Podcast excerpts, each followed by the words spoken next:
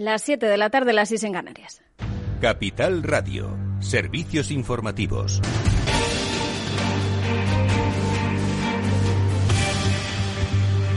¿Qué tal? Muy buenas tardes. Sanidad ha notificado hoy algo más de 30.580 casos de coronavirus y 18 fallecidos, con lo que la incidencia acumulada continúa su escalada, se sitúa ya hoy en los 644 casos. Mientras, el Congreso ha convalidado ese decreto ley por el que el Gobierno eliminaba la obligatoriedad de la mascarilla. El Consejo de Ministros lo aprobaba el pasado 24 de junio, entraba en vigor tras su publicación en el BOE, pero tal y como fija la ley debía pasar por el Congreso para ser ratificado. Ahora ahora llega precisamente en plena quinta ola de coronavirus. Esto decía, en todo caso, la ministra de Sanidad, Carolina Darias. Este Real Decreto Ley sigue manteniendo la obligatoriedad de las mascarillas, pero es verdad que lo que hacemos es que minoramos su uso solo en determinadas circunstancias, solo en determinados supuestos concretos.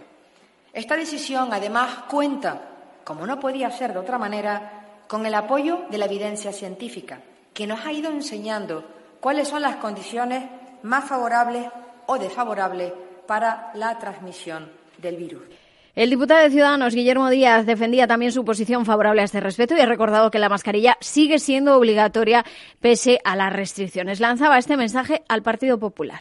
O el marco que están haciendo de esta situación algunos partidos que yo ya no sé qué piensan de la mascarilla, si lo que dice el señor Feijóo, lo que dice la señora Ayuso o lo que nos han dicho ahora en el turno en contra, pero en el marco que se está haciendo parece y pueden, están jugando con fuego, da la sensación de que ya no es obligatoria la mascarilla. No, oiga, la mascarilla sigue siendo obligatoria con la excepción de cuando uno va por la calle y no tiene a nadie a un metro y medio. No confundan a la población. Es que RAI PNV se han abstenido dado el empeoramiento de la situación epidemiológica. Esto decía la portavoz del Partido Nacionalista Vasco, Josune Gorospe. Eh, haga un ejercicio de empatía con todas las autoridades sanitarias de las comunidades autónomas que están tomando decisiones en primera línea y están eh, afrontando una situación enormemente complicada en plena quinta ola. Bueno, pues además el Congreso ha convalidado también la rebaja del IVA a los precios eh, de la luz cuando la factura está en máximos eh, históricos. Sigue su escalada y además los precios van a seguir al alza por lo menos hasta febrero de 2022. Lo confirmaba la ministra para la Transición Ecológica, Teresa Rivera. Creemos que es importante facilitar mecanismos de diseño de mercado que no hagan caer sobre los consumidores esta gran diferencia en la que energía barata sigue siendo pagada a partir de precios altos del tramo más elevado de costes en la generación eléctrica.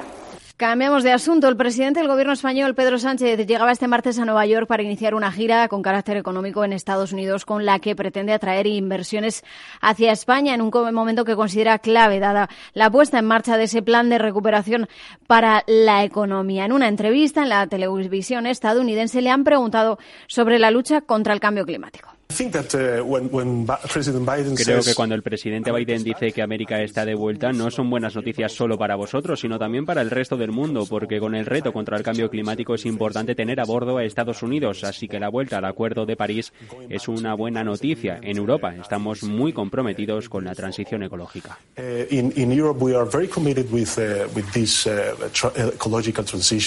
Y de vuelta a nuestro país, esa nueva encuesta del CIS, la primera tras los indultos a los políticos eh, independentistas eh, catalanes. El PSOE se recupera, Unidas Podemos cae y Vox recorta distancias con el Partido Popular. A pesar de ello, esto decía hoy Pablo Casado. Estamos ya en condiciones de volver a ganar las elecciones generales. Y a pesar de todas las dificultades que hemos atravesado, hemos demostrado que somos muy fuertes y muy importantes para España. Somos el camino para salir de la crisis social y del laberinto institucional que Sánchez nos va a dejar.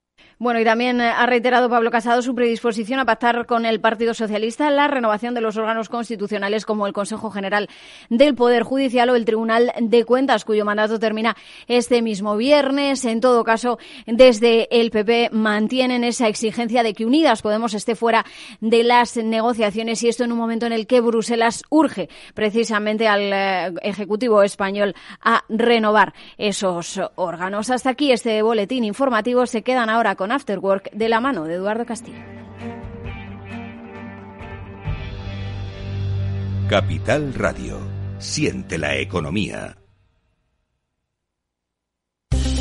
Invierte en acciones o ETFs sin comisiones. Tesla, Netflix, Amazon, Banco Santander, Telefónica, miles de acciones de los 16 mayores mercados bursátiles del mundo. Cero euros de comisión hasta 100.000 euros de volumen mensual. Abre tu cuenta 100% online en solo 15 minutos. xtb.es.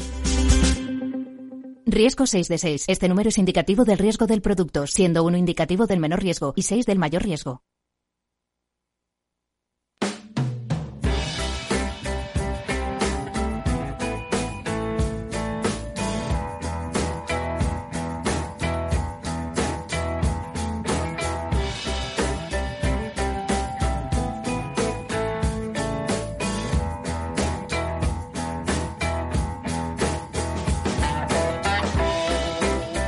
Después del trabajo, After Work, con Eduardo Castillo, Capital Radio.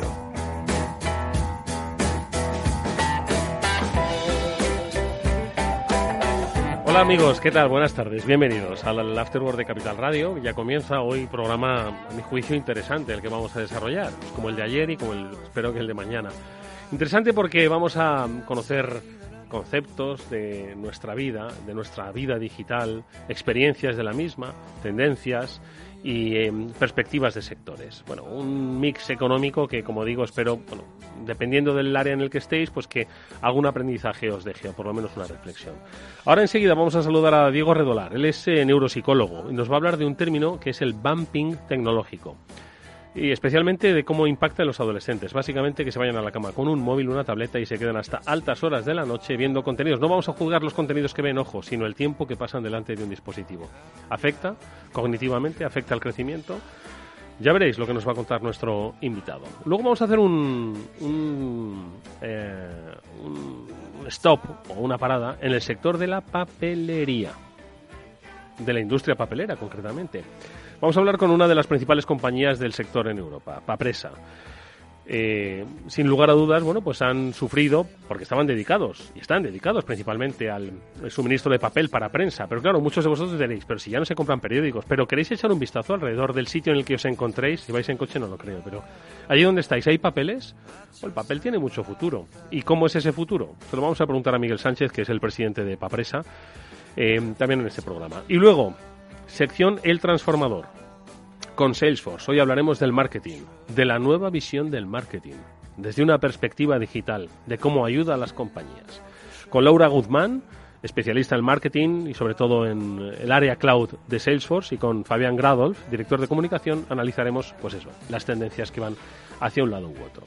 Esto es After Work, está Néstor Betancor gestionando técnicamente este programa y os habla Eduardo Castillo. Comienza ya.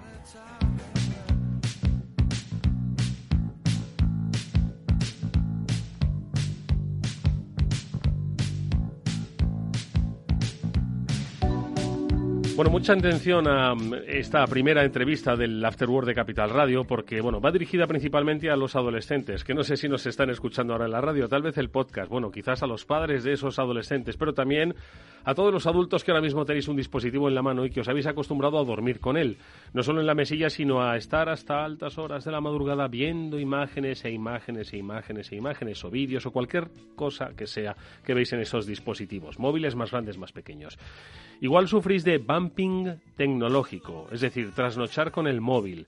Bueno, pues esto es algo que desde la Universidad Oberta de Cataluña se ha querido poner el foco y concretamente desde el área de neuropsicología. Por eso vamos a hablar con Diego Redolar, que él es neuropsicólogo y es profesor de Psicología y Ciencias de la Educación en la UOC. Diego, ¿qué tal? Muy buenas tardes, bienvenido.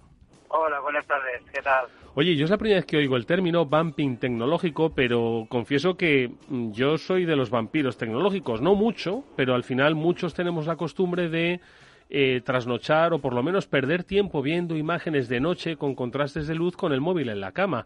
Y quizás, bueno, lo hemos integrado, pues como cuando nos quedábamos viendo la televisión hasta altas horas de la madrugada, dices, bueno, pues esto es lo mismo.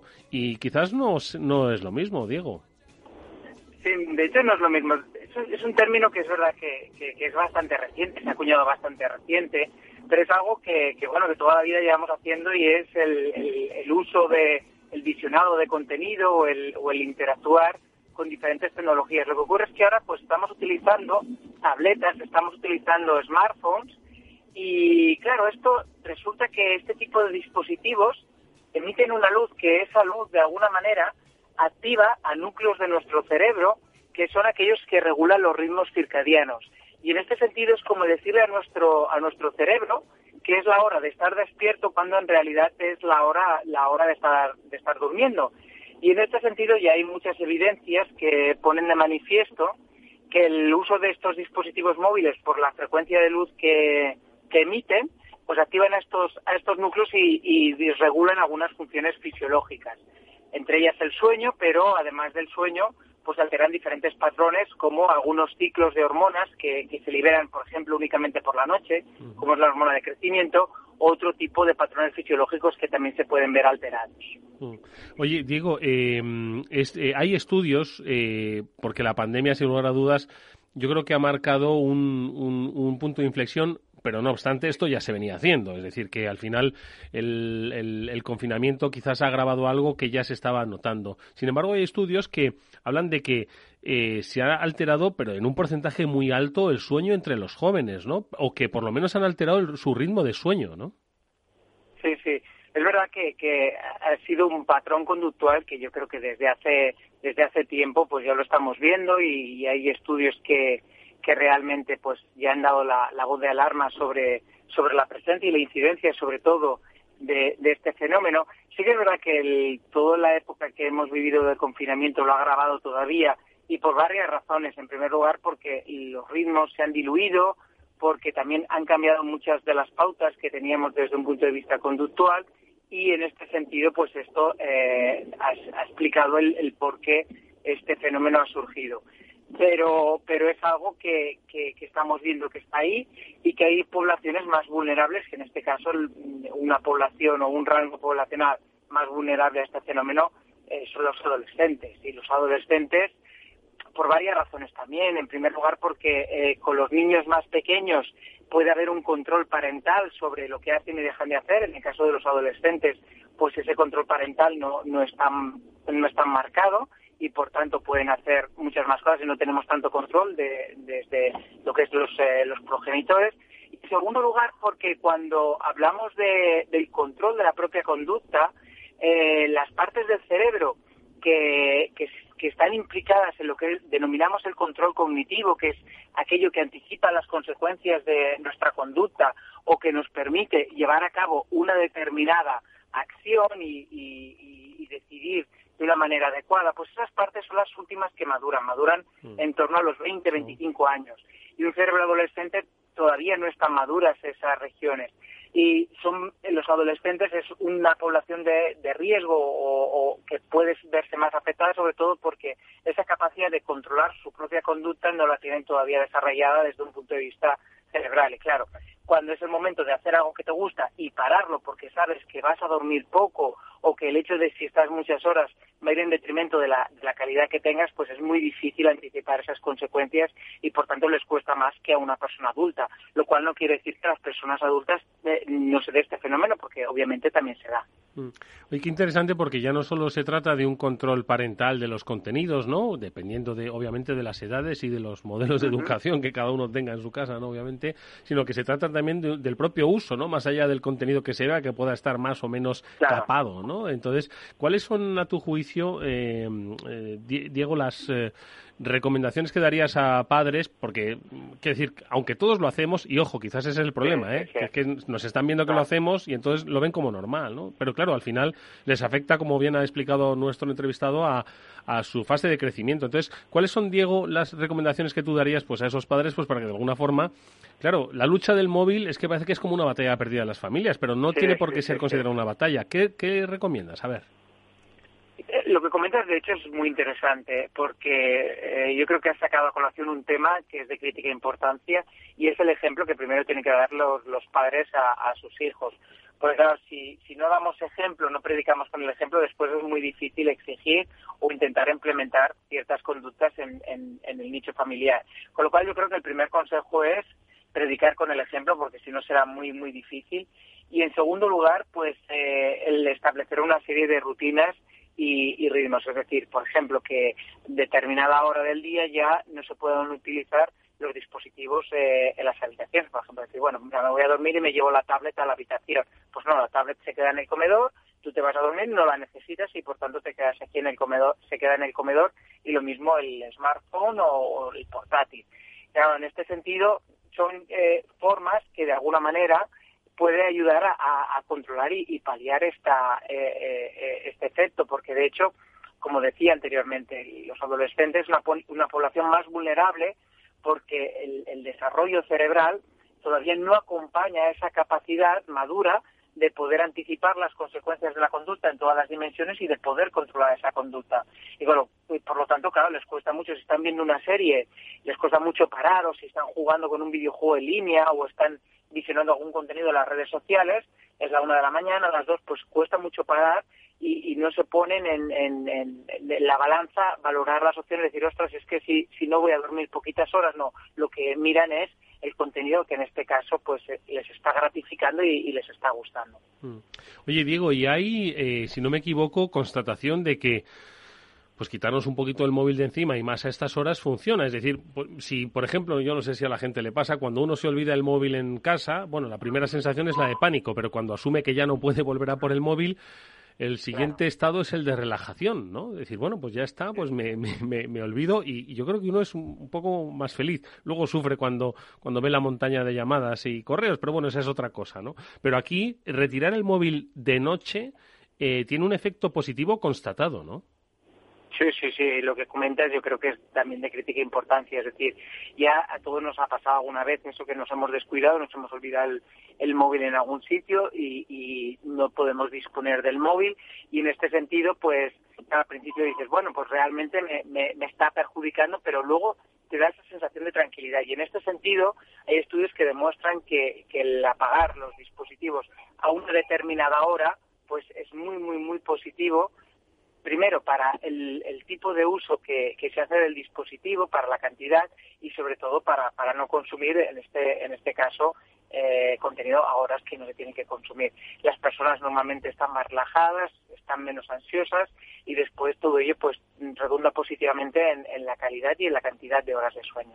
Oye, Diego, una última cuestión. Esto al final son los creadores de contenido que no lo hacen al azar, crean contenido eh, pues para que sea visionado en bucle y una y otra vez y una y otra vez y uno es que está enganchado literalmente, ¿no? Entonces, ¿crees que es bueno abrir el debate sobre precisamente esos contenidos, ¿no? Y de alguna la forma en la que se muestran, de la misma forma que ya muchas redes sociales han sido sensibles, por ejemplo, ¿no? A, a cuestiones como la desinformación y las fake news y ponen de alguna forma herramientas para ello, quizás es bueno que también empiecen a poner herramientas pues para invitar ya al sueño, ¿no? Eh, además de una manera involuntaria, porque dice, no, hay móviles que seguro te dicen, venga, ponte la opción de sueño, pero uno pues lo puede apagar y seguir viendo vídeos de YouTube o vídeos de Instagram, ¿no?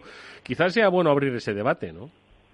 Yo creo que sí, porque de hecho lo que no podemos hacer es eh, dejar que, todo este tipo de, plataformas, y hablando pues desde redes sociales, plataformas de visionado de, series tipo Netflix, HBO o, ya incluso los videojuegos, están todos construidos para gustar y para gratificar. Y aquí también tenemos evidencias que, que activan el sustrato nervioso del refuerzo, tanto videojuegos como, como por ejemplo, el, visionado de series. Y esto obviamente es así porque, porque se quiere que se visione este contenido. Ahora bien, hay alternativas, como bien dices, para poder de alguna manera eh, mantener y, informar al usuario de, por ejemplo, de que es el momento de ir a dormir. Y esto ya, pues, diferentes dispositivos móviles ya lo han incorporado en sus sistemas operativos. De decir, bueno, pues es un momento de descanso y te avisa, cuando tú le dices que te avise, pues eh, esto yo creo que, se tendría que, abrir y, socialmente por el impacto que, esto puede tener, eh, hacer ver pues a estas grandes plataformas la importancia que tiene esto y, el, y el hecho de, implementar algún tipo de alternativa que como mínimo avise al usuario de que es el momento de ir a dormir o que ya lleva tantas horas consumiendo una determinada eh, en, un sitio en una determinada plataforma etcétera. Yo pienso que es importante que se abra el debate porque es un aspecto que, tiene un gran impacto social y en el momento que tiene un impacto social y que sobre todo que de él se pueden derivar eh, ciertas problemáticas, eh, pienso que es importante que, salga a colación y que, y que se debata desde, desde diferentes perspectivas. Pues eso, son datos. Más de un 80% de los jóvenes han modificado sus ritmos de sueño y llegan a enviar hasta 100 mensajes diarios a través de su móvil, muchos de ellos de madrugada. ¿Practican bumping tecnológico vuestros hijos? Fijaos y a ver si vosotros vais a ser eh, inconscientemente el ejemplo. Muy, muy interesante estas reflexiones que ha compartido con nosotros Diego Redolar, eh, Diego Redolar, neuropsicólogo, profesor de Psicología y Ciencias de la Educación y además investigador del grupo Cognitive Neurolab y del Instituto Brain 360. Es profesor en la Universidad Oberta de Cataluña. Diego, gracias por tu tiempo, gracias por estos eh, consejos, recomendaciones que intentaremos poner en práctica. Hasta muy pronto. Muchísimas gracias a vosotros. Adiós.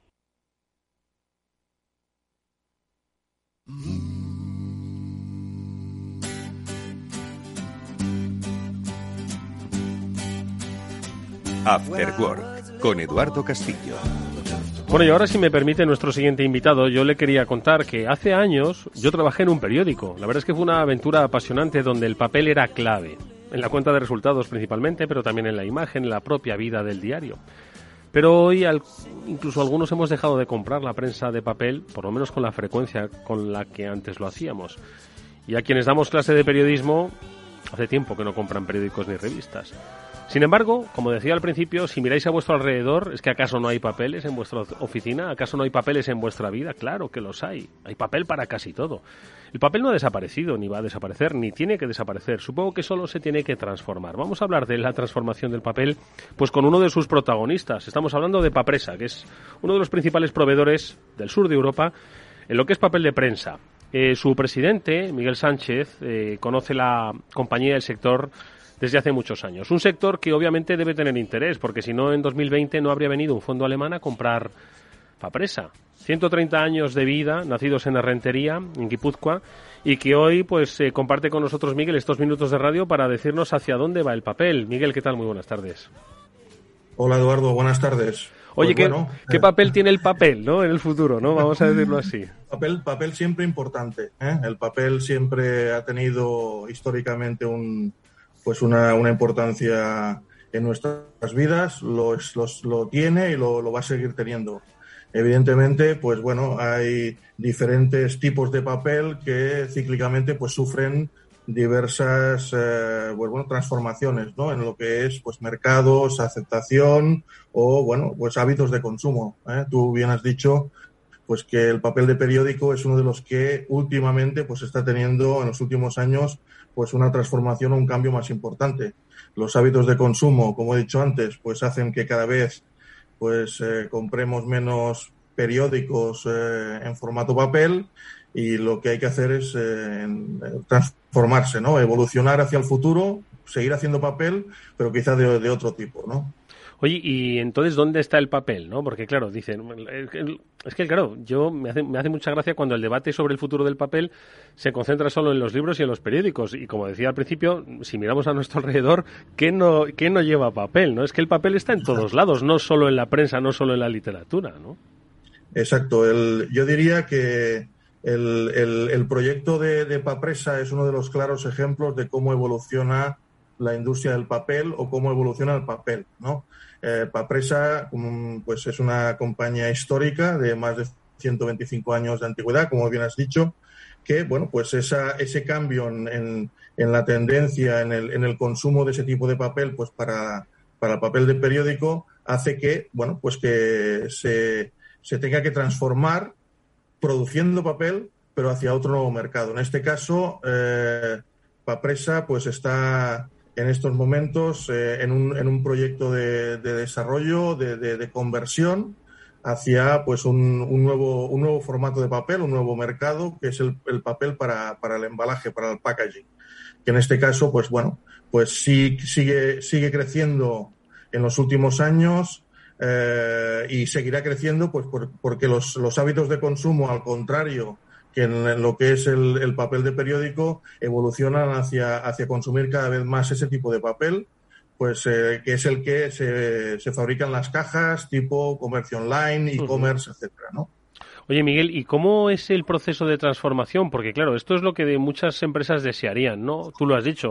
Hay sectores que pues que sufren transformaciones. Lo hemos visto la, la sociedad cómo nos transforma, ¿no? Y más si nos vienen además eh, pandemias sobrevenidas que cambian de repente los hábitos de consumo, los estilos de vida, ¿no? Entonces, una empresa con 130 años que estaba muy focalizada en un sector, eh, que era el de la prensa, ¿cómo logra transformar cultural y tecnológicamente pues su actividad pues para aprovechar lo que es sin duda alguna pues el, el, el digamos el negocio de nuestro tiempo que es el de el e-commerce o el envío del packaging de, bueno, enviar un paquete de un sitio a otro, que es, eh, como digo, bueno, pues el futuro y todavía está por desarrollar, ¿no? Bueno, pues eh, eh, yo diría que Papresa es un claro ejemplo de lo que de lo que se llama últimamente y está en boca de todos la, economía circular, ¿no? En, muchos casos se piensa que la, la industria papelera, pues, es de una industria, pues, eh, o, no sostenible o que, o que corta árboles o que realmente es, tiene, tiene una connotación, vamos a decirlo tiene mala prensa, tiene mala prensa. Mala, prensa, dicho, dicho, dicho muy bien. En, nuestro caso no es así porque nosotros utilizamos eh, en Papresa 100% fibra reciclada.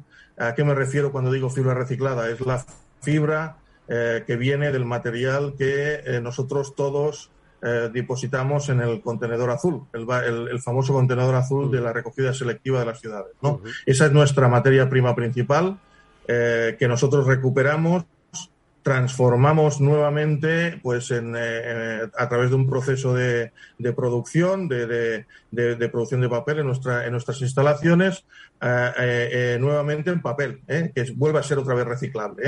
por eso digo que es un claro ejemplo de economía circular. Eh, básicamente lo que, lo que hacemos es, en este caso, pues bueno, eh, pasar de, un papel pues que a nivel de consumo pues eh, no tendría pues una, una evolución de cara a futuro muy muy muy buena hacia un hacia un papel cuyas bueno cuyo desarrollo y cuya potencialidad pues está desarrollando pues de forma muy importante en los últimos años. Cada vez más compramos todos eh, mm, a través de, comercio online. Todos conocemos pues las diferentes plataformas de comercio online y la, demanda, incluso en tiempos de, pandemia, pues eh, fue inversamente proporcional lo que pasó con la con el papel para periódico y lo que está pasando con el papel para packaging durante, durante este periodo fatídico de pandemia pues bueno, la industria eh, a nivel de, editores, o lo que es la industria del papel de periódico, los periódicos fueron pues eh, impactados de forma dramática. En cambio, pues quedándonos en casa, pues cada vez comprábamos más, eh, más productos por comercio online. Hmm. Eso es lo que nos hizo pensar que, bueno, esta conversión de, de Papresa pues tendría futuro y es lo que estamos haciendo. Y decía un poco al principio, ya por darle un último toque financiero, que si ven futuro los fondos, eh, los fondos no, no, son perspicaces, no tienen olfato inversor. En 2020, la operación por la que Quantum Capital Partners eh, adquiere Papresa, yo creo que eso es un, síntoma de que eh, pues hay mucho futuro por delante, un futuro además de transformación digital que, y tecnológica que estás pilotando, ¿no, Miguel? Sí, sí. en este caso, eh, hay que diferenciar y, yo siempre cuando, cuando hago algún tipo de o explico lo que, lo que es Quantum Capital Partners, que es el fondo alemán que, que es propiedad, que es propietario en este momento de Papresa, pues que es un fondo de inversión industrial. O sea, a nivel de, fondos, cuando recalco lo de industrial, porque bueno, pues eh, lo que lo que intentamos en este en este proceso de, de conversión es eh, pues desarrollar eh, y, adecuar pues el, potencial de, empresas que se encuentran por, por, diversos motivos o fuera de un negocio principal o con, o con problemas de, a nivel de estrategia o de mercado. Y lo que hacemos es eh, pues bueno mejorar la estructura de negocio reorientar y sobre todo lo más importante es invertir no o sea lo que lo que Quantum Capital Partners está haciendo en este momento lo que el proceso de conversión que estamos llevando en Papresa es una, un proceso en el cual pues se van a invertir aproximadamente unos 50 millones de euros en, en este año 2021 para desarrollar eh, la compañía y orientar, reorientarla hacia un nuevo tipo de papel. Ese sería, sería un poco la, la visión de, de, de, estratégica de este, de este fondo industrial que está basado en Múnich y que, repito, está especializado en adquirir e invertir mm. pues este tipo de negocios, ¿no? Con una mejora operacional, o con un crecimiento que bueno que, sea sostenible en el tiempo, desarrollando las empresas. Bueno, pues sí, como nos ha dicho nuestro invitado Miguel Sánchez, eh, el concepto de pivotar no es exclusivo de, de startups que tienen unos meses ni unos años, sino que empresas que tienen 125, 130 años también lo puedes hacer. El sector del papel, eh, representado por Papresa, Miguel Sánchez es su presidente. Gracias por haber estado con nosotros, gracias por habernos actualizado. Mucha suerte en el futuro, eh, mucha suerte con los retos cambiantes. El papel sigue vivo entre nosotros. Hasta muy pronto. Muchas gracias. Gracias a vosotros. Nosotros vamos con un consejo.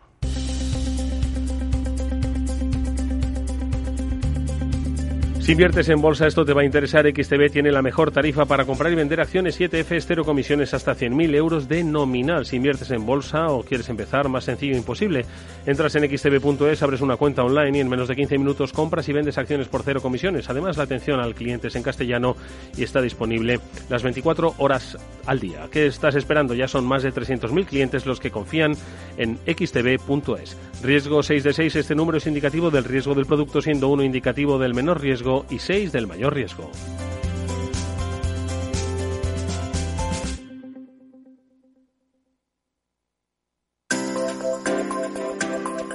Radio celebra un webinar sobre las oportunidades para la sanidad vegetal en el marco de la PAC. El jueves 22 de julio a las 16.30, Juan Quintana, director de la Trilla, conduce una jornada en la que se analizarán las oportunidades y el impacto medioambiental, económico y operativo que la sanidad vegetal y el buen uso de productos fitosanitarios puede tener en el Plan Estratégico Nacional de la PAC, con la participación de AEPLA, de la Consejería de Agricultura de la Generalitat de Cataluña y de UPA. Recuerda, el jueves a las 16.30. Para apuntarte, tan solo tienes que escribir un mail a eventos@capitalradio.es. Para personas inquietas, Capital Radio.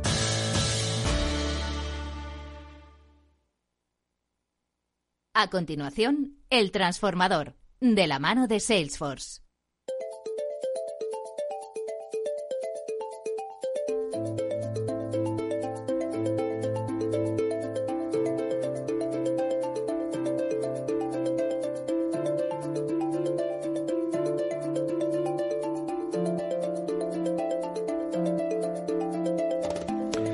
Bueno, pues comienza ya nuestra sección El Transformador que desarrollamos con los especialistas de Salesforce y que hoy va a hablar de un tema imprescindible para las compañías. Hemos estado hablando todas estas semanas sobre la necesidad de transformar esa organización, entendiendo desde ese punto de vista del cliente y de cómo toda la organización giraba hacia ella, gracias por supuesto a la tecnología y no solo a la tecnología en sí misma, sino a la em, cultura digital que se va incorporando a las empresas. Bueno, pues hoy nos vamos a centrar, yo creo que en el, en el elemento cohesionador de todo ello, que es el marketing. Ya hicimos un programa especial, pero hoy vamos a profundizar un poco más en cómo se debe transformar el propio marketing o cómo se debe entender dentro de ese concepto de transformación digital. Y lo vamos a hacer con eh, la ayuda de una de las mayores especialistas en esta materia dentro de Salesforce, que es Laura Guzmán. Ahora enseguida la vamos a saludar, pero antes saludamos a también otro viejo conocido de este espacio, que es Fabián Gradolf, director de comunicación de Salesforce, que nos acompaña en la compresión y en la reflexión hoy de este tema apasionante como es el marketing. Fabián, ¿qué tal? Muy buenas tardes.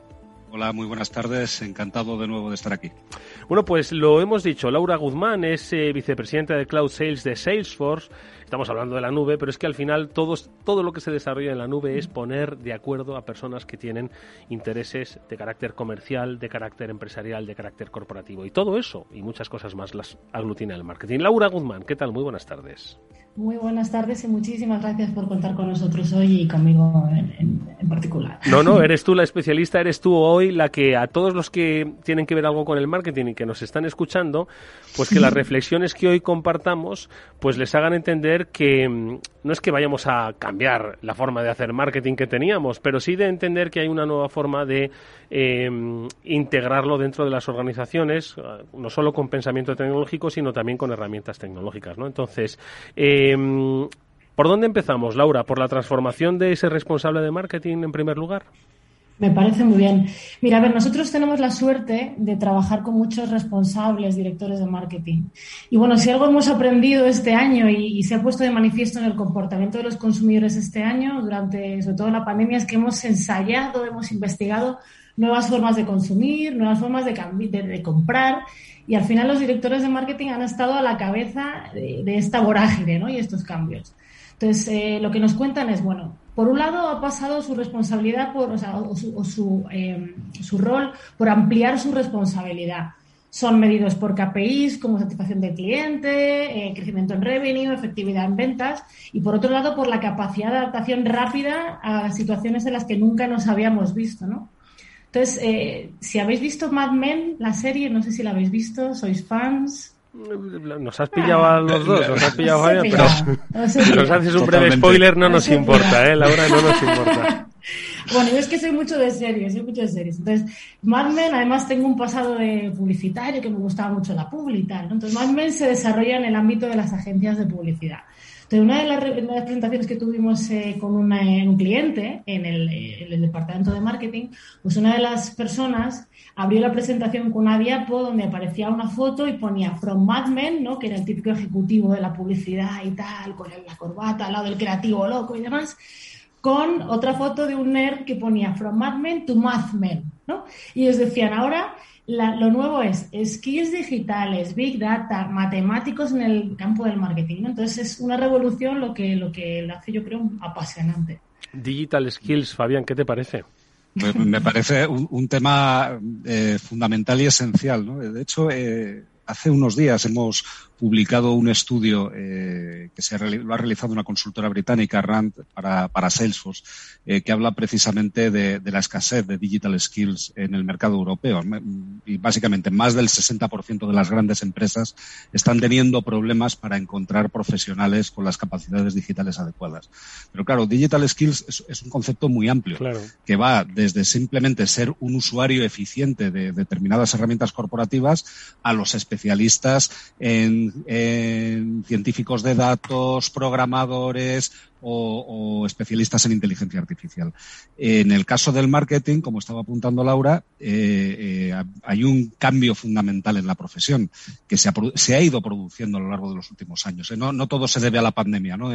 venía ya de mucho antes, pero que ha producido una aceleración vertiginosa y lo hemos visto en nuestra propia organización, en Salesforce, eh, que antes de la pandemia el marketing era eh, una actividad muchísimo más eh, relacionada con eventos y demás, y de repente durante un año ha sido 100% digital, lo, que, lo cual nos ha obligado a hacer un análisis de, de, cómo hacíamos las cosas y de cómo se ofrecen los resultados y se obtienen los resultados.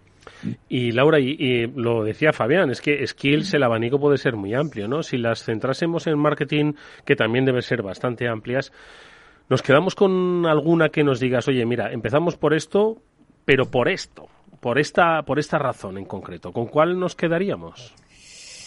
Bueno, a ver, aquí es complicado escoger. Yo soy, se habla mucho de la inteligencia artificial, entonces yo creo que formarse o que las, eh, los profesionales del marketing estén formados en inteligencia artificial es importante, ¿no? Al final, ¿por qué? Porque hablamos mucho de la explosión de datos.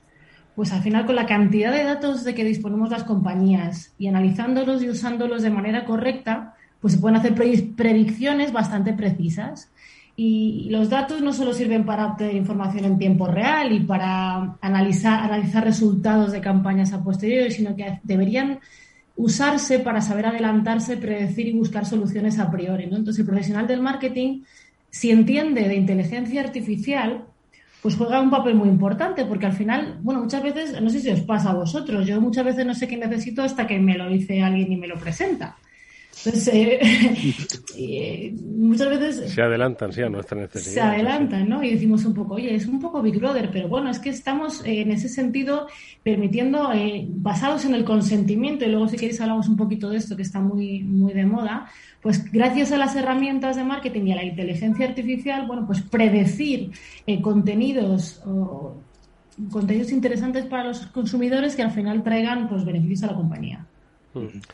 Precisamente eh, es cierto que el, uso del dato, ¿no? Y hacerlo inteligente es fundamental, ¿no? Pues precisamente para, para los profesionales del marketing, pero también esa evolución, esa evolución del dato, del anteponerse a nuestra necesidad, va aparejada de una mayor demanda de privacidad ¿no? que se está viendo y además que se está legislando eh, con respecto a la privacidad. Y eso afecta directamente a las cookies, que era pues una de las herramientas que también daban pistas ¿no? pues para esa mejora en la transacción comercial.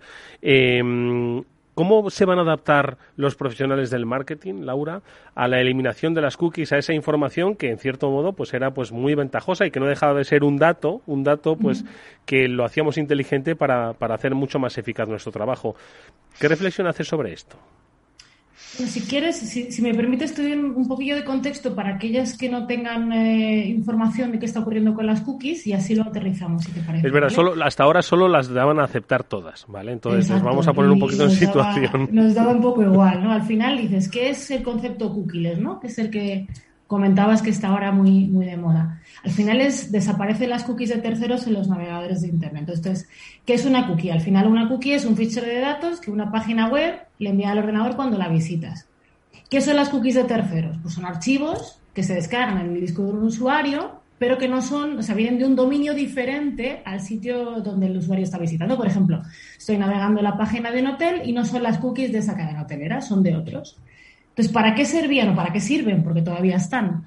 Sirven para identificar de manera anónima a los usuarios cuando visitan una página y al final traquean lo que el usuario está haciendo y lo que quieren es entender mejor el comportamiento, ver cuál es la estrategia que mejor funciona y optimizar la inversión publicitaria.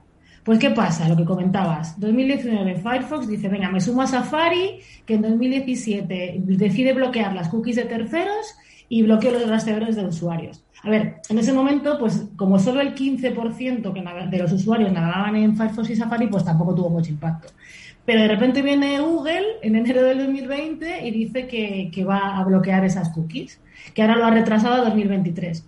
Al final, con esos tres, eh, entre Firefox, Safari y, Google, es más del 83% de las personas que navegamos en Internet. Mm.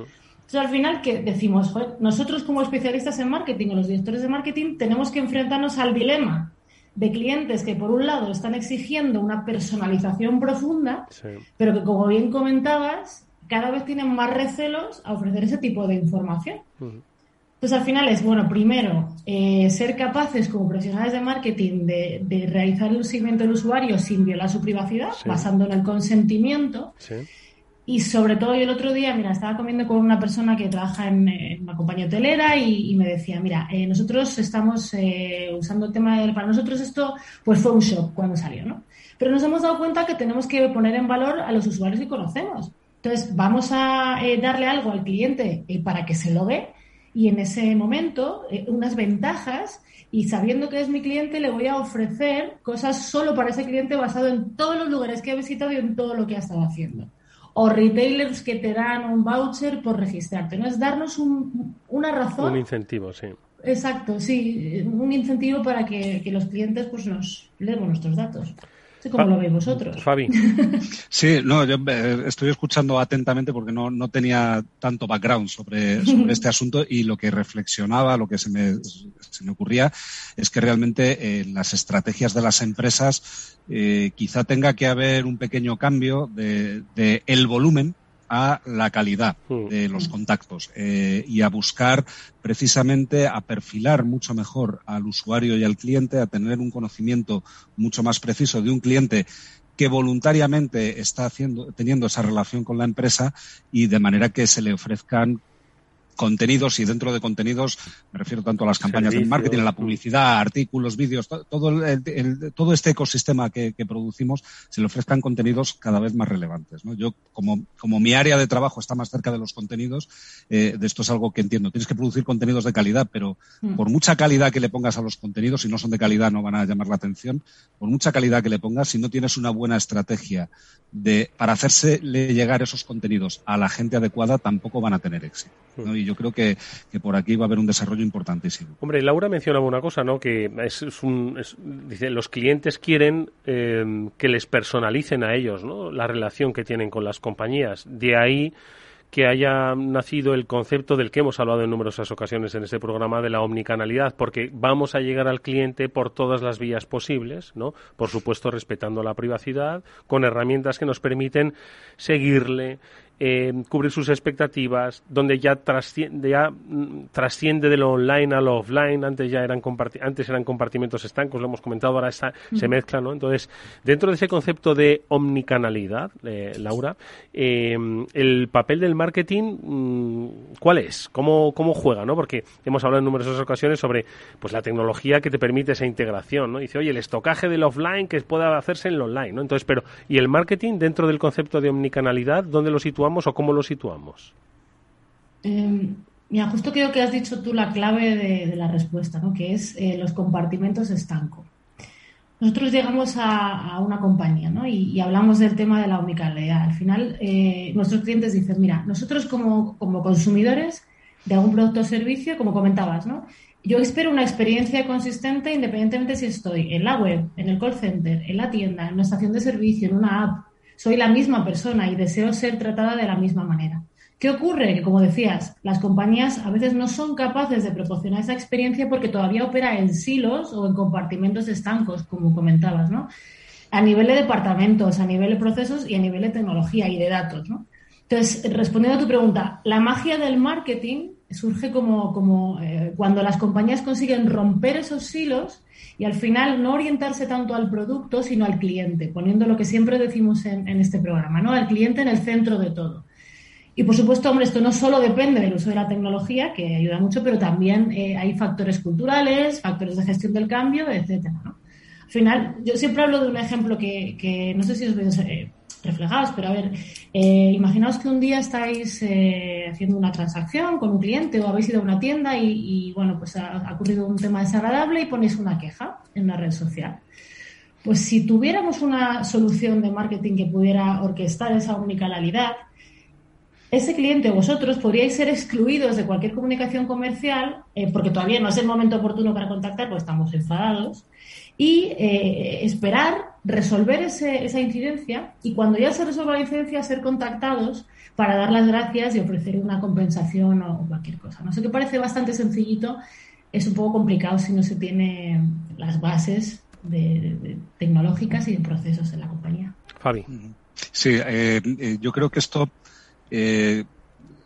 implica no solamente tener las herramientas de marketing adecuadas, sino sobre todo una integración de, esas soluciones con, las soluciones de otros departamentos. Y esto es precisamente lo que es el, nudo gordiano de la transformación digital. De lo que estamos hablando es de una transformación de esos procesos de negocio que permitan hacer esto. La tecnología hoy por hoy está disponible, la tenemos. Eh, eh, tenemos soluciones de marketing para hacerlo, tenemos soluciones de servicio, tenemos soluciones de comercio y las podemos ir integrando con diferentes piezas, organizando el puzzle. Pero si no haces un análisis de tus procesos, internos eh, para conseguir que todo esto eh, funcione de una manera sin fricciones para, para los diferentes departamentos y sobre todo sin fricciones para los usuarios, no estás realmente haciendo una transformación digital. Solo estás añadiendo software estás añadiendo mm. capas de software. ¿no? Mm. Y el software es imprescindible para la transformación digital, pero no es la transformación digital. Mm. ¿eh? La transformación es, es, más profunda. Oye, comentaba de todas formas, Fabián, que oye, muchas transformaciones ya se hacían antes de la pandemia. Parece que hemos sufrido un poco de adanismo con la pandemia y que ha venido a transformar radicalmente. Ha venido a acelerar, ¿no? Pero procesos que ya se estaban iniciando y que, como también ha expuesto Laura al principio, pues han servido como un campo de experimentación impresionante, ¿no? En una situación extraordinaria y excepcional nos ha permitido hacer pruebas. Eh, y nos ha permitido, eh, yo creo que trazar un poco las líneas de futuro. ¿no? Entonces, eh, es un poco la, pregunta que yo os quería formular. Le quería formular, por supuesto, a, Laura con la reflexión de, de Fabián.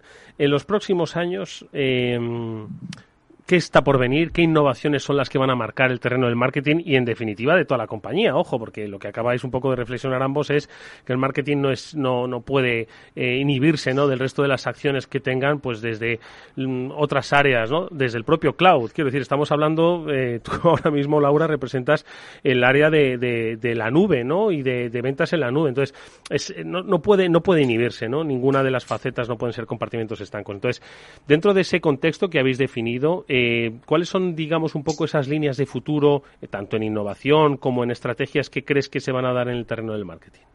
Mm. Bueno, lo que estamos viendo tanto eh, dentro de Salesforce como, como, lo que nos comentan nuestros clientes es un concepto que, nos habla mucho, que es el concepto del marketing empático que va bastante en línea también con lo que hemos comentado antes, ¿no? Que el cliente se sienta escuchado, que el cliente le demos lo que se interesa. Y bueno, es cierto lo que tú decías, ¿no? No solo ha sido el COVID lo que, lo que sí es verdad que ha acelerado. Eh, hemos visto que muchas compañías durante el COVID han mostrado mucha empatía con los consumidores, ¿no? Bueno, pues compañías que te mantienen puntos a uno volando en la tarjeta de puntos, aseguradoras que, que tienen un detalle con los clientes. Bueno, pues el tema del marketing empático eh, nuestra perspectiva, o nuestra perspectiva de nuestros clientes es un, es un punto importante en las estrategias. Luego, el tema de la agilidad.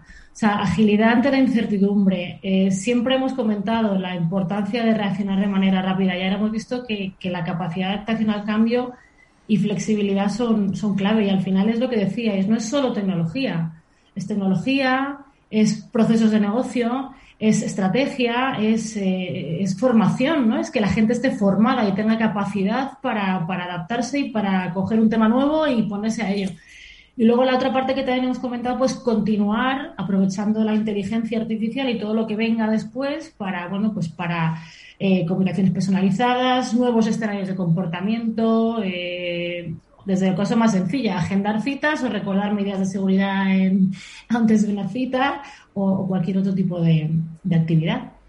Fabi, ¿qué te parecen esas, eh, pues, esas eh, previsiones? Me, parecen fantásticas. Me quedo con lo del marketing em, empático. Yo también, yo también. Yo, ¿eh? creo que, para muchos de nosotros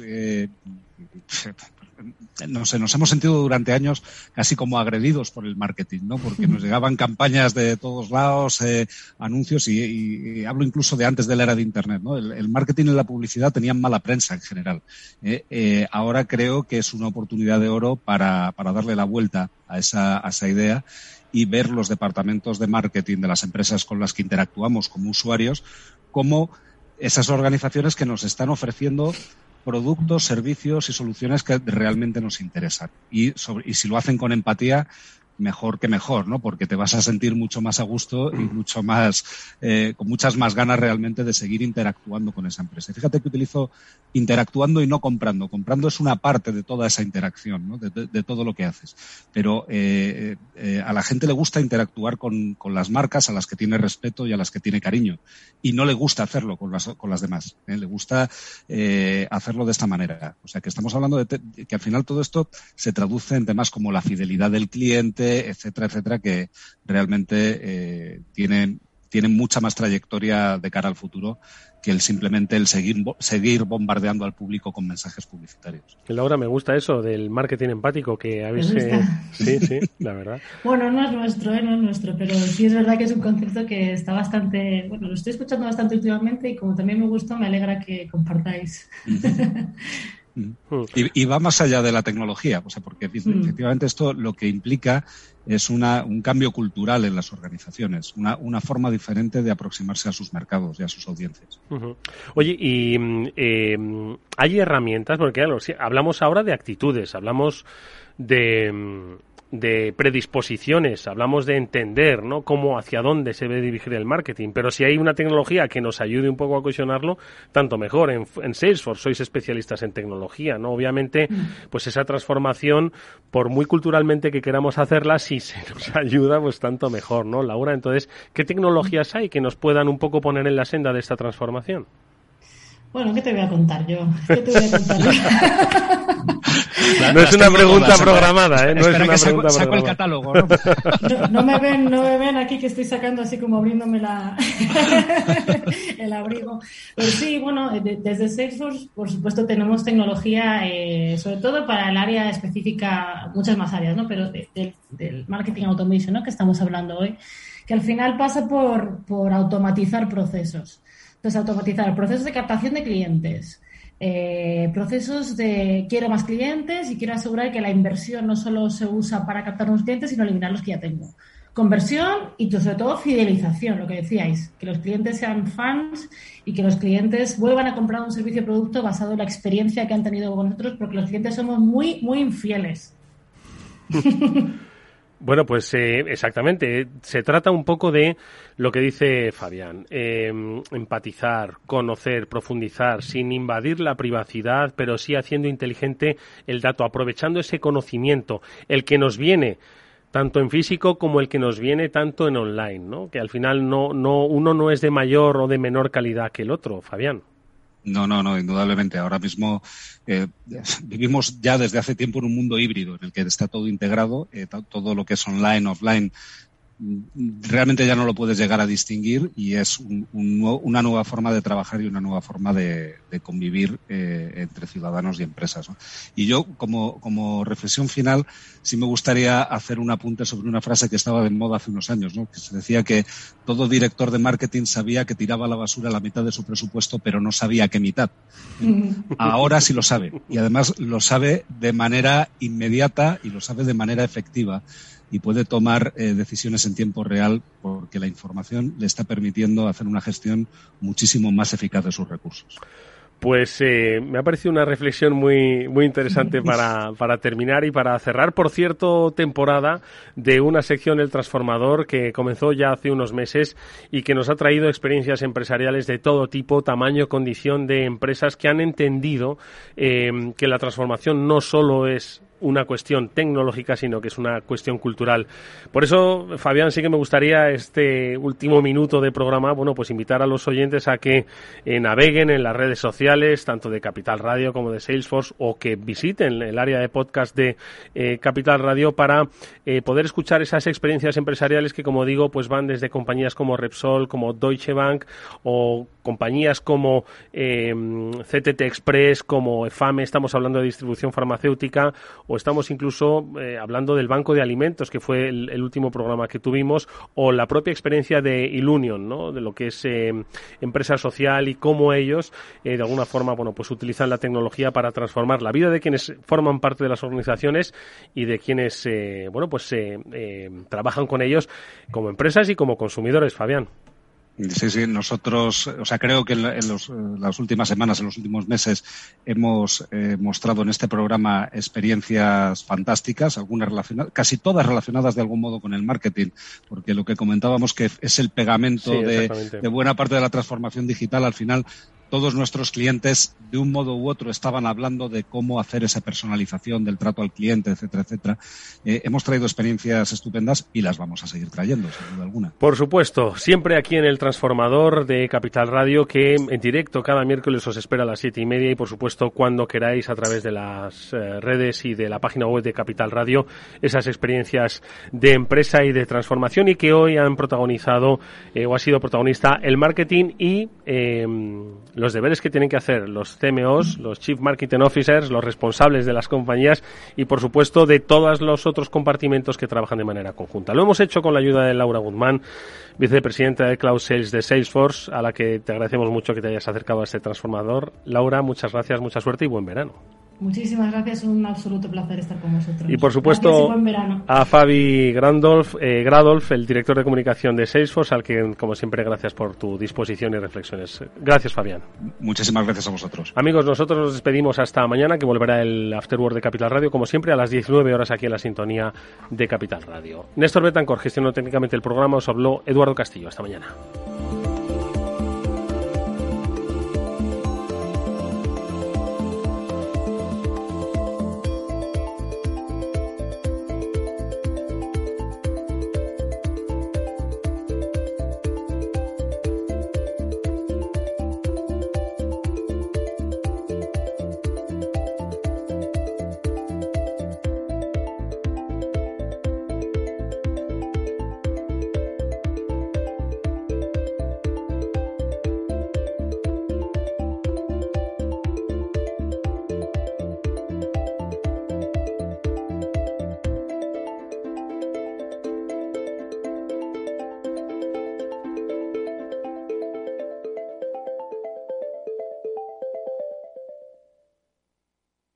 Salesforce les ha ofrecido el transformador.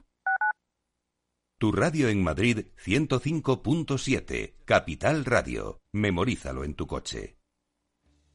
Gráficas Naciones. Más de 50 años de experiencia en el sector de las artes gráficas. Apostamos por la última tecnología tanto en impresión offset como en digital y gran formato. Realizamos todo tipo de impresión. Tarjetas de visita, folletos, libros, vinilos, decoración y montaje de stands. Más información en el 91 629 2145 o en gráficasnaciones.es. Esto te estás perdiendo si no escuchas a Luis Vicente Muñoz en Capital, La Bolsa y la Vida. José Luis Bonet, presidente de la Cámara de Comercio de España. En una crisis que se ha llegado a decir que es una guerra, lo que tienes que tener es animado a tu ejército y el ejército son las empresas. No te confundas. Capital, la bolsa y la vida con Luis Vicente Muñoz, el original.